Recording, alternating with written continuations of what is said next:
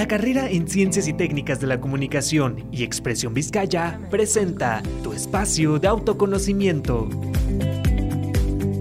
Hola, ¿qué tal? Bienvenido a este tu espacio de autoconocimiento. Mi nombre es Donaldo de Arias, soy licenciado en Psicología y docente en Universidad Vizcaya. Y en esta ocasión me acompaña una estudiante que le dejo el espacio para que se presente. Hola, mi nombre es Estefanía Cheveste, eh, estudio licenciatura en Ciencias y Técnica, Técnica de la Comunicación y voy acabando el primer cuatrimestre por fin. Genial. Bueno, pues bienvenida Estefanía a este espacio. Eh, miren, en esta ocasión traje una invitada, Estefanía, porque resulta que mis estudiantes, ella incluida, ah, han estado revisando mis podcasts, han, los, han estado viendo los episodios y pues han surgido un par de dudas. Entonces se me hizo una dinámica interesante empezar a traerlos de, de poco a poco para que vayan exponiendo algunas de sus dudas y yo se las pueda ir resolviendo. Asimismo, también me gustaría invitarte a ti. Siento que sería una, una dinámica muy padre el hecho de que si te surgen dudas acerca del tema visto, por favor déjalo en los comentarios y con mucho gusto en un espacio que tenga yo, yo los puedo eh, resolver. Muy bien. Ok, entonces, en el episodio de ahora, Estefanía le gustaría preguntar más acerca de... La ansiedad. De la ansiedad, muy bien derivado de los episodios, pues han surgido un par de preguntas, entonces em, vamos a profundizar un poco más de la ansiedad. Ya en episodios pasados se ha hablado un poco respecto a los exámenes principalmente, pero mm, este va a ser el momento para poder ahondar en algunos detalles. Eh, primero, antes que iniciemos con la ronda de preguntas y empecemos a hablar acerca de la ansiedad, me gustaría nuevamente definir qué es la ansiedad. La ansiedad, recordando cuando lo hablamos en el episodio de cómo manejar eh, la ansiedad en épocas de exámenes, la ansiedad es la respuesta de estrés ante situaciones que no amenazan tu vida. Así pues, el estrés, cuando viene, por ejemplo, un carro hacia contigo, habíamos dicho ese ejemplo, nosotros nos activamos porque tenemos que movernos. O si llega una persona con una pistola, pues también te tienes que mover. Pero eh, en el caso de que te dé estrés, digamos, que inicie la respuesta de estrés. Eh, porque vas a la tienda y te da vergüenza pedirle algo a la señora o cuando vas a llamar a, para pedir una pizza, entonces ahí como tu vida no está siendo amenazada, empezamos a hablar de ansiedad. Hay otras terminologías, me gustaría mm, aclararlo.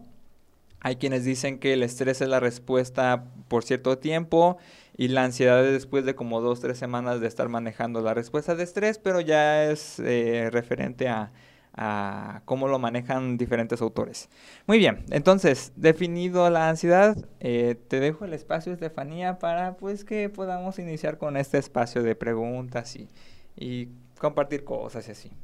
Vale, la primera pregunta que tengo sería, ¿cuáles son las señales de la ansiedad? Las, señales de la ansiedad, como señales físicas, ¿verdad? Sí. Ok, bien. Eh, mm, la ansiedad se distingue por una activación, ¿ok? Como mencionaba en el momento de hacer la definición, la ansiedad tiene que ver con esa, ese intento nuestro por huir, pelear o hacer algo al respecto para proteger nuestras vidas. Entonces, siguiendo esta línea, eh, la, alguna de las respuestas que, que, maneja nuestro cuerpo, o sea, respuestas en cuanto a activaciones que hace, pues es que nuestro cuerpo empieza a segregar algunas hormonas. Por ejemplo, hay una que se llama cortisol, Ah, también adrenalina, noradrenalina, y todas ellas eh, tienen la función de comenzar a activar nuestro cuerpo en diferentes maneras. Por ejemplo, los músculos se comienzan a tensar, porque pues imagina que tienes que correr. Entonces si está todo flácido, pues no vas a poder ir a toda marcha, ¿no? Eh, si, si, ocupas pegarle a alguien, pues tampoco vas a poder si no estás tenso, ¿no? Tienes que como que tensar los músculos para, para golpear. Eh, entonces, esa es una de las respuestas. También, por ejemplo, eh, pues hay un cambio en la estática del cuerpo que se llama respuesta galvánica. Eso es un poco más profundo, que, digámoslo así. Incrementa el ritmo cardíaco. Mm, la respiración cambia también. Puede ser o muy agitada, como de... o puede ser entrecortada o muy superficial, así como que y no respiras realmente, respiras muy, muy poquito. Entonces, esa es otra. Eh, también, eh, pues esas son, digamos, las primeras señales que uno puede detectar. Cuando comienzas a ver que tus, tus músculos están tensos y como que estás, tu corazón está un poco más agitado, ahí es como dices, mm, a mí se me hace que hay ansiedad de por medio. ¿Resolví la duda? Sí. Ok, muy bien. bueno, la segunda pregunta sería de que... Mm, que me he dado cuenta principalmente que intentar ocultar la ansiedad es algo común en las personas y quiero preguntarle, ¿usted qué piensa sobre eso? Ok. Bien, eh, este asunto de intentar ocultar no nada más la ansiedad, sino incluso algunos otros, digamos, trastornos de mm, clínicos de la psicología, depresión, por ejemplo, o otro tipo, tiene que ver con varios estigmas y cosas sociales, culturales que hay, ¿no? Así como, por ejemplo, que de pronto de, ay, si estás deprimido, eres débil, digamos, que de pronto hay quien dice esas burradas, ¿no? O que, no, no, no, no estés ansioso, cálmate, por favor. Ah, no se me había ocurrido, perdón. ya me voy a calmar. eh, sí, ya me voy a calmar. ay, no. Como si fuera fácil algo así, ¿verdad? Sí. Entonces, eh, precisamente esto de intentar ocultar la ansiedad tiene que ver con, este asunto, siento yo. Es un problema de concientización social eh, porque pues el individuo que sufre, digamos, estos trastornos, pues se ve eh, envuelto en un, en un entorno que es un poco, digamos, digamos, mm, perdón, digamos, agresivo ante esto. Entonces, ya a nivel individual, siento que pues no es una estrategia del todo ideal eh, porque te aleja de a lo mejor pedir ayuda cuando ya es un momento que, que dices, no, si ya, ya me está afectando mi día a día, a lo mejor sí sería bueno acercarme a alguien que, que me pueda ayudar. También, eh, pues uno de los e, factores de protección, o sea, algo que, que este, que mm, digamos que te puede disminuir la posibilidad de que tengas ansiedad o que los niveles bajen cuando ya la tienes, es referente a las redes sociales de apoyo, o sea, personas que te importan. Entonces, si comienzas a ocultar la ansiedad y también comienzas a retraerte tú, tú mismo, eh, entonces, pues te empiezas a alejar de todos esos factores que pueden protegerte, pues. Como que te encierras y evitas como para que nadie te pueda dañar o algo así. Sí, algo así, sí, precisamente tiene que ver con eso. Y pues en realidad es una estrategia bastante comprensible. O sea, si tu entorno es bastante agresivo, digamos, o, o, donde estés en peligro por compartirlo, pues entonces para mí es bastante, pues sí, comprensible, como lo mencioné hace un momento. El intentar retraerte, pues, pero aquí la cosa es quizá buscar a, las personas o a la persona adecuada con la que te puedas acercar y en donde no estés en ese peligro de ser juzgado o de ser menospreciado. Muy bien. La tercera pregunta sería como... Mm, como los efectos que puede tener la ansiedad en uno mismo. Los efectos en nuestro cuerpo. En nuestro cuerpo. Sí. Ok, muy bien. Para explicar esto creo que me puedo agarrar, Estefanía, de lo que respondí acerca de las señales de, la ansiedad, ¿va? Entonces, mencionábamos que cuando se presenta ansiedad hay tensión, hay cambios en el cuerpo, tu ritmo cardíaco eh, incrementa, la respiración es distinta, se segregan cosas. Y esa segregación de hormonas también tiene ciertos efectos. Por ejemplo, el cortisol, si no me equivoco, tiene que ver con más oxidación celular, eh, también, mm, bueno, varios efectos, que en realidad no mentiría no, no me gustaría mentir así como que estoy 100% seguro, tengo una idea. Pero eso ya es cuestiones químicas, ya ni siquiera es psicología. ya es otro tema aparte. Ya es, ya, es, cuestión de los médicos esto. Pero pues a mí me gusta hacer metiche, entonces... eh, bueno, entonces... algunos de los efectos comunes... Ya sé, Me gustaría que hagamos un ejercicio, Estefanía, ¿te parece? De acuerdo. Ok. ¿Puedes estirar la mano hacia la cámara un poco, por favor? Ok. Sí. Ahora, ahorita en este momento tenemos la mano estirada. Eh, bueno, para los que lo están viendo eh, en formato audiovisual, porque a lo mejor Pues estás viéndolo desde, desde Spotify o Se otro medio, y- pero imagínense Sí, que tienen, imagínense. o háganlo junto con nosotros, ¿sale? Pongan su mano hacia enfrente y comiencen a tensarla junto con nosotros. Ténsenla, háganlo a puño, ¿ok? Ahora háganlo más puño, más, más fuerte, más fuerte, aún más tenso. Más. Ay, Más, más, más. ¿Sienten cómo lo lastima? Ok, ahora relajen. Y ahora experimenten. ¿Qué, qué- qué se siente? ¿Cómo se siente la mano? ¿Cómo se siente, Estefanía? Mm, yo sentí como, pues, el dolor y como medio entumido. Ok, cuando ser. estabas presionando. Ajá. Muy bien. ¿Y una vez relajaste? Ya se, mm, como que se fue como el dolorcito. El dolorcito. Ajá. Y en cuanto a cansancio, ¿lo sientes como un poquito cansada? Sí. Porque yo también. ok, entonces, imagina esa tensión por un mes, dos meses, tres meses, Hasta puede ser como un año. un a- año, dos. años. Ajá. Es un nivel, digamos, exagerado de energía que utilizamos para mantener la respuesta de estrés todo ta- por tanto tiempo.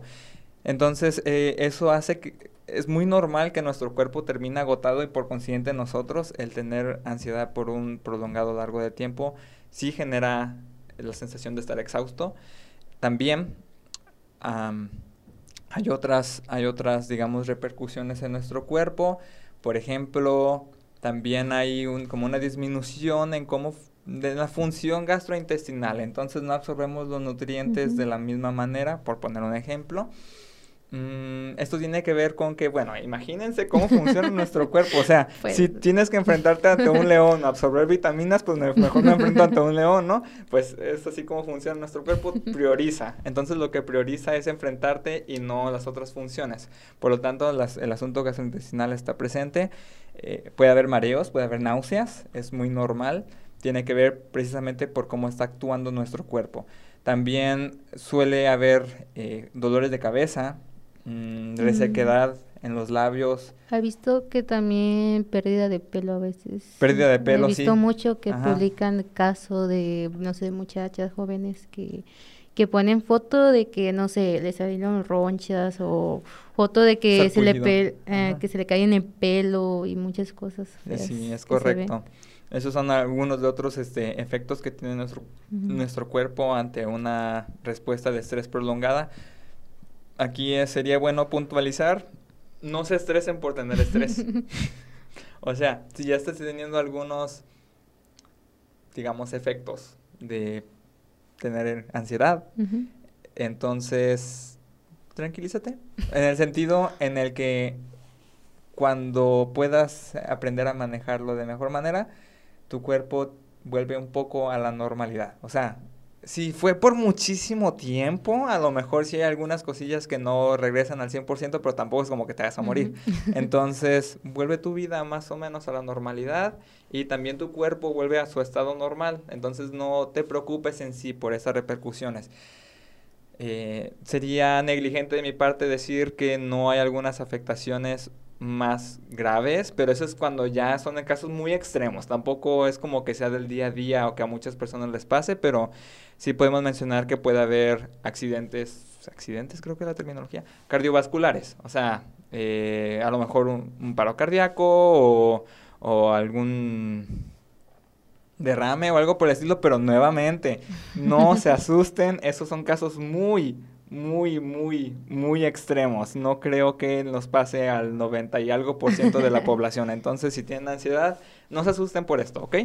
Que a veces son como en etapas, ¿no? De que uno está como en una etapa como nada más de que se sienten, no sé, no saben qué hacer, otros como que va subiendo la intensidad cada rato de que te sueltas a veces a llorar Ujú. sin ningún motivo. Te sientes así y sientes la presión de aquí, Del pecho. del pecho, que pues que te aprieta, ¿no? La falta de aire o que a veces, no sé, cuando no tienes con quién hablarlo o para sacar todo, te encierras en tu propio mundo, te quedas ahí pensando, Que hay casos que hasta, por no decirlo, no sé, se quedan ahí soportándolo sin pedir ayuda. Porque hay, hay gente que empezó la ansiedad, por decirlo, mediante la pandemia. No podía salir, se sentía mal. Porque la mayoría de ahorita es por la pandemia, porque no podíamos salir, no podíamos, no sé, distraernos. Sí, yo puedo compartir que incluso yo tuve algo de ansiedad en la pandemia. O sea, los psicólogos no siempre salimos bien librados tampoco. No es una píldora mágica estudiar psicología. Sí, porque hasta los mismos psicólogos van al, psicólogos. Así me lo comentó una maestra de la prepa, que también van. Es correcto, es correcto. La, para continuar con las preguntas, la siguiente que quería hacer que me gustaría que saber un poco sobre los ataques de pánico. Ataques de pánico. De pánico. Oh my god. ok, los ataques de pánico generalmente se experimentan cuando hemos estado en digamos en ansiedad, en un estado de ansiedad por un tiempo prolongado y de manera algo intensa, ¿ok? Eh, digamos que nuestro cerebro comienza a adecuarse a este nivel tan acelerado que llevamos, entonces hay una parte de nuestro cerebro que se llama amígdala. Es el centro, digamos, del miedo, de la ira y de otras cosillas por ahí.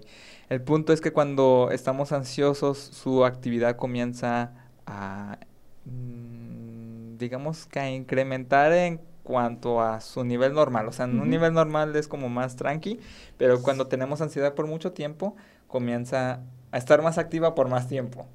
Entonces, este, eh, eso tiende a provocar, por ejemplo, a nivel fisiológico, eh, tiende a provocar ataques de ansiedad, ataques de pánico.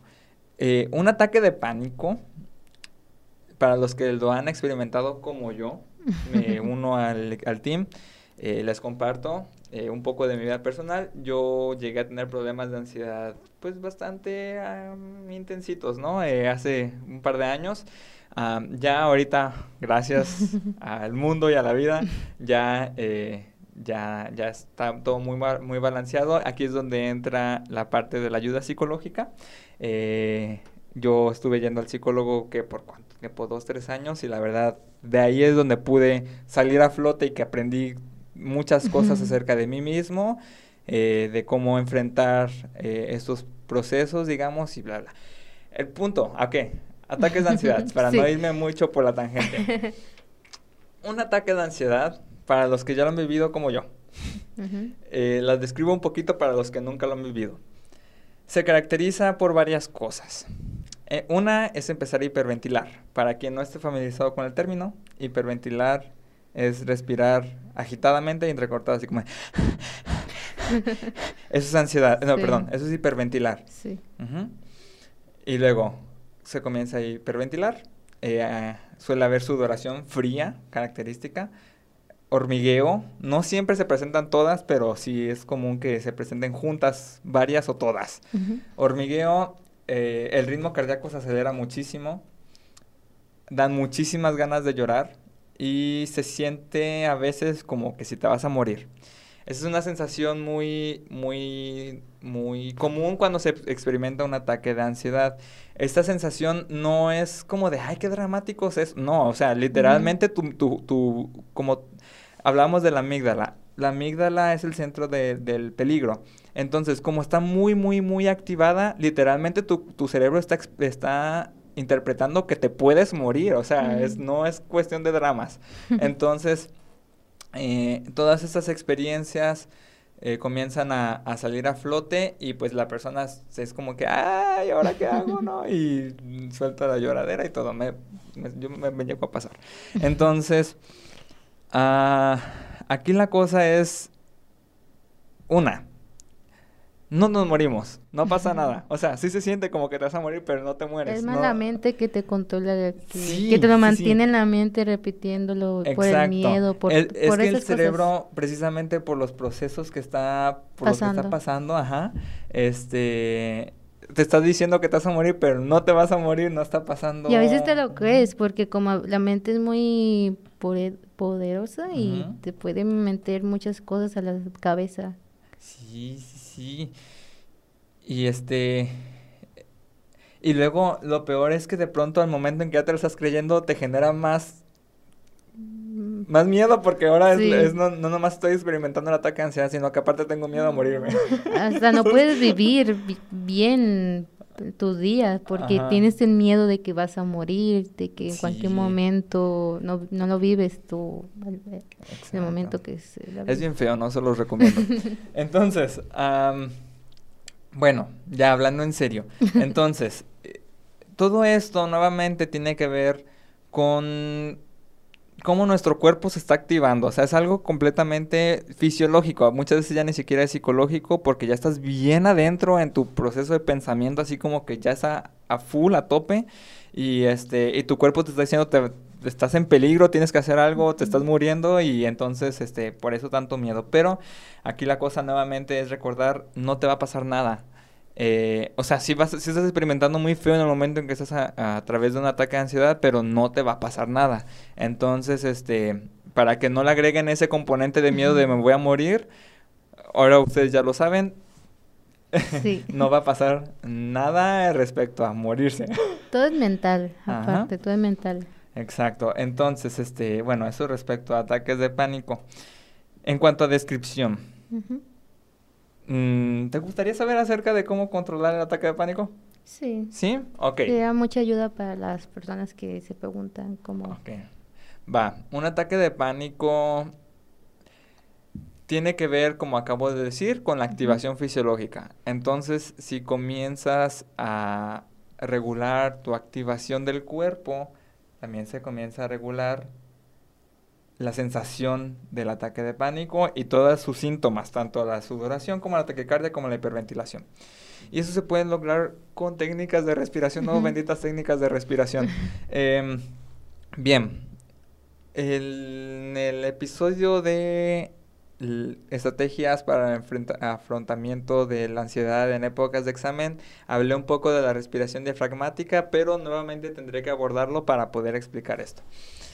Cuando uno está hiperventilando no respira Correctamente. correctamente, está, está respirando muy superficialmente y muy, muy, muy rápido. Este, pero no estás oxigenando en realidad. Entonces, aquí la cosa es, tienes que iniciar regulando tu respiración. ¿Ok? Entonces, empiezas. O, o así como que, que- que casi no estás respirando. Y entonces tienes que buscar comenzar a respirar de una manera más tranquila y desde el diafragma. ¿Ok? Muy bien. La respiración, digamos, incorrecta o no ideal que mencionaba en la clase pasada es pulmonar donde se inflan los pechos, donde se infla el pecho. Ujú. Si respiras y se infla tu pecho luego luego, no estás respirando de manera ideal, no estás llenando los pulmones a su máxima capacidad, sino que es como, como, como así, lo que alcanza ya. Pero en el momento en, en el que comienzas a respirar y te imaginas como que si tienes un globo en tu estómago y respiras. Ah, Hay que intentarlo, Estefanía. A ver, ¿lo intentamos? A ver. Ponga- ponemos nuestra mano, bien. nuestras dos manos en Ujú. nuestro estómago, como entre el ombligo y la, el final de las costillas. Que ya imagínense lo que estamos haciendo. Sí, imagínense si no estás viendo en el en, eh, En Facebook, si estás en Spotify o en otra este Plataforma. ah, plataforma, exacto. muy bien. Imagínenselo. Muy bien, estudiante de comunicación. Para que vean. Este, si estás en otra plataforma, entonces imagínenselo háganlo con nosotros. Pongan sus manos entre el ombligo y las costillas y respiren por la nariz, inhalen. Tiene que inflarse. Si se está inflando el estómago donde tienen las manos, lo están haciendo bien. ¿Te salió? No, es que se me fue. Ok, vamos a intentar. ¿Se infló, Estefanía? ¿Sí? Ok. el- Y sacamos despacito. ¿Otra vez? Nuevamente. Más despacito la inhalación. Más despacio el exhalar, poco a poco. Una vez más. Enfriega, el cuerpo se relaja, se lo juro. Sí. Entonces, justamente ese efecto se puede lograr cuando se está en un ataque de ansiedad. tu cuerpo está muy activado, pero en el momento en que tú mismo, misma, mismo, llevas las estrategias para que se, para que se calme, digamos, entonces, pues, se va el ataque de pánico. Eh, entonces comienzas a regular tu respiración y digamos, ah, pero es que mi mente está a mil por hora y no me deja. Ok, lo combinas con otra cosa. También lo vamos a hacer juntos, Estefanía. ¿Va? Va. Ok. ¿Qué sientes en cuanto a tacto en este momento? Dime qué sientes. Empieza a nombrarlo. Tacto. Tacto, sensaciones táctiles. Mm, no sé. Por ejemplo, ¿sientes el contacto de la silla contra tus muslos? Sí. ¿Sientes el contacto de tus pies contra el suelo? Sí. ¿Tus calcetines? Ah, sí. ¿Sientes el contacto de tu blusa contra, contra tu piel? Sí. Ok. ¿Sientes... Ah, Estefanía trae lentes.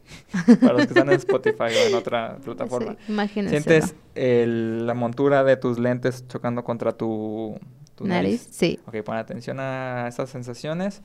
Ahora cierra los ojos, pon atención a lo que escuchas. ¿Qué escuchas? Literalmente, ¿qué escuchas? Eh, pues su voz. Mi voz, muy bien.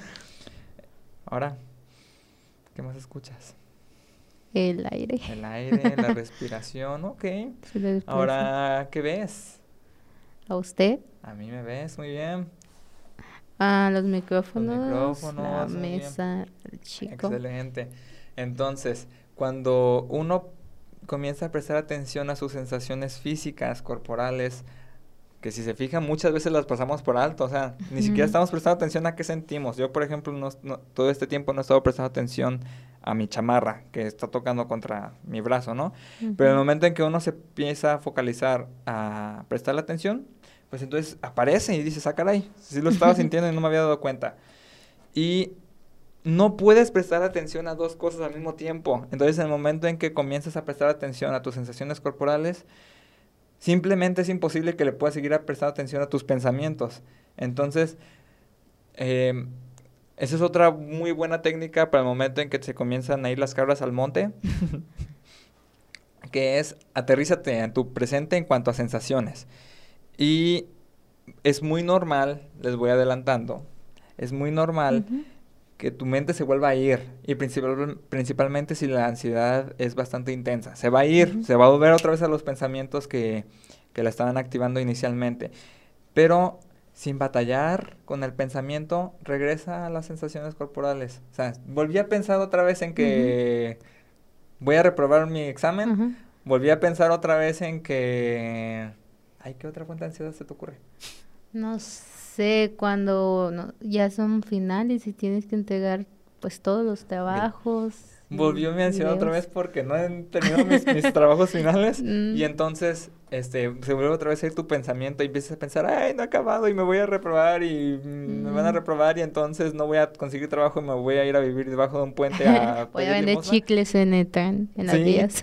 en las vías ahí pidiendo limosna y vendiendo chicles. Y entonces tu, tu mente comienza otra vez y regresa y tas, tas, tas, tas, ahí está como dale, dale, dale, dale, dale sobre una línea de pensamiento que es la que te está generando la ansiedad. Pero en el momento en que otra vez es como de, ah, bueno, ya estoy pensando otra vez en esto, tengo que regresar a mis sensaciones Porque ya corporales". sabes cómo, cómo llevarlo, ya Sí. sabes, para evitar lo que se aumente más. Exacto. Entonces, si, si, si se nota que se va el pensamiento otra vez a donde no tiene que irse, se regresa otra vez al mismo, a, a las sensaciones sin pelear. O sea, no te culpes, no digas, ay, ¿por qué se está yendo? No, ya dejé de pensar en eso, no. Como, "Mm, ya estoy pensando otra vez en esto, me regreso. "Mm, ya estoy pensando otra vez en esto, me regreso. Y te regresas cuantas veces te tengas que regresar, pero regrésate a tus sensaciones. Sin dejarse regresa- caer eh, a lo mismo. Sí, en el regresa a, a tu respiración. Y entonces poco a poco, y de hecho más rápido de más rápido que lento se regula el ataque de ansiedad. Se los digo también por experiencia propia. En medio de mis, de mis ataques de ansiedad llegué a aplicarlo y em, de que lo, empecé a aplicar a que me tranquilicé, a lo mejor un minuto, dos minutos ya estaba otra vez como no tranquilo, o sea, te quedas activado y te quedas como con el malestar, pero mínimo ya no hiperventilando y ya no con ataque cardíaco todo lo que da. Bueno, fue bastante extensa mi respuesta, pero... Estuvo bien, sí, estuvo gracias. bien. Así puede responder unas que otras dudas Ajá. en ese aspecto. Y Ajá. ya para continuar, la siguiente... mm, ajá. de que... perdón, que estaba pensando bien. Ajá. Em, ¿Cómo me puedo informar más a fondo? Ok, ¿cómo informarse más? Información hay en internet mucha, pero lo malo es que Sí. mucha gente tiende a publicar cosas raras. Mucho. Es tan accesible las redes sociales y Facebook, bueno, Facebook es una red social. Las redes sociales y fuentes de información eh, es tan accesible crear una que hay mucha desinformación. O sea, gente que no es psicólogo, médico, que realmente entiende los principios que de nada esto. se le ocurrió y Sí, ya. empieza a hablar así como de, ay, bueno, es que tienes que, no sé, ay, En TikTok he visto de que el hielo, agua con mucho hielo helada, de que mete la cara y así te disminuye, algo así dicen. pues capaz He que sí funciona. TikTok. No me consta, no lo estoy recomendando, no, sería negligencia, Solo estamos no lo sé. comentando. Pero no me suena tan descabellado porque también tiene que ver con la regulación. porque que- te que calma los músculos, ¿no? Sí. algo así. No, no me sería tan descabellado creer que es cierto. Pero, ¿has escuchado alguna vez de inf- desinformación así como que digas, oye, está raro esto? Que me acuerde, no. No. Nada más he visto eso del hielo, del agua, el hielo. Mm, Es que hay información de todo y estoy seguro que sí he visto, segura. eh, Yo es- también, ahorita me acuerdo de una, pero no exactamente, no, no podía decir. Mm, Cada rato en TikTok o en Instagram sale muchas cosas. Bueno, pues si en algún momento se encuentran información así como que vean medio extraña, analícenlo. Analízalo bien, que se vea coherente. Sí, pero creo que lo mejor que puede hacer uno para informarse es siempre acudir con alguien que, Experto, que ¿no? sea experto, que se especializa en esto. Entonces, amigos, para eso están los psicólogos. sí. También eh, es distinto el, el acercamiento que hacen, pero los médicos y psiquiatras también están familiarizados, están de- más bien capacitados para conocer esto. Más psiquiatras que médicos, porque los médicos son generales, pero, o sea, no, no lo duden. Eh, son diferentes los acercamientos, ¿ok? Un psiquiatra y un psicólogo es distinto, igual lo podemos dejar para otro episodio después, pero aquí la cosa es que cuando haya dudas, acérquense con alguien que estén seguros que les puedan responder bien y no se malinformen porque la Ujú. malinformación puede resultar cara.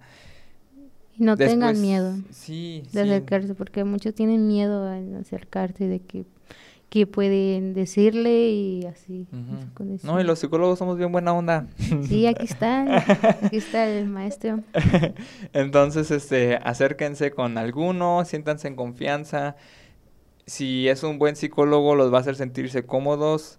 Em, si se empiezan a sentir medio raros en alguna visita con un psicólogo, entonces véanlo como una red flag y busquen a otro nuevo, porque si empiezan a sentir como que hay algo raro, como que los están ver- avergonzando por lo que están sintiendo o así, entonces Sacan de ahí Ay, rápido. Sí, sal- salgan, salgan, escapen. eh.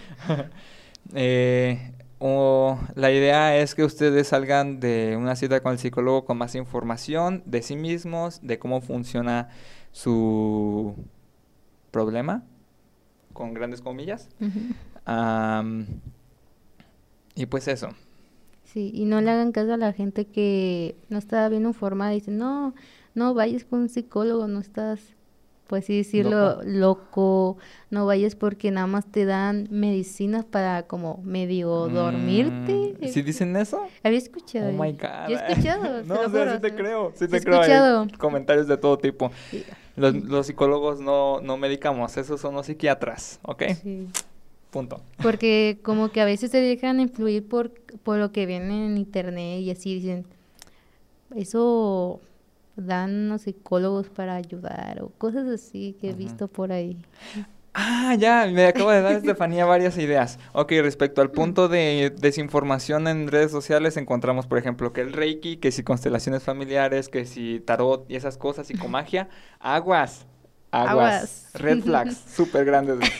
Pongan Sí. mucha atención a que lo que estén viendo sea algo verídico y no cosas raras como esas, por favor. Mm, no le crean todo a TikTok, no todo es bueno ahí.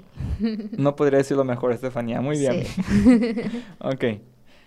Y ya, sería como todas las preguntas que, Excelente. Mil gracias, Estefanía. Nada más me gustaría finalizar con un par de puntitos por ahí extra.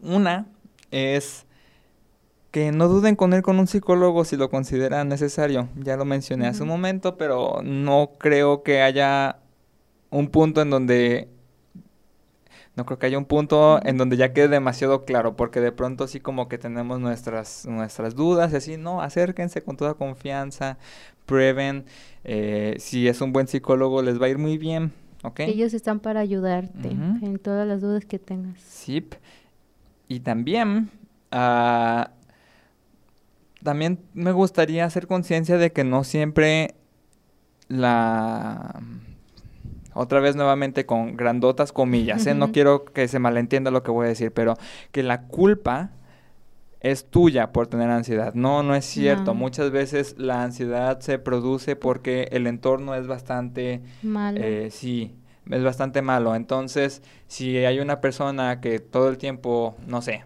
a ver, tiene problemas económicos, ya sea un estudiante, digamos, ¿no? De, de prepa, que en su casa no siempre hay comida que en su barrio hay mucha inseguridad y que su papá le pega cuando llega borracho, entonces es muy normal que se produzcan episodios de ansiedad. Muchas veces es el entorno, ni siquiera eres tú.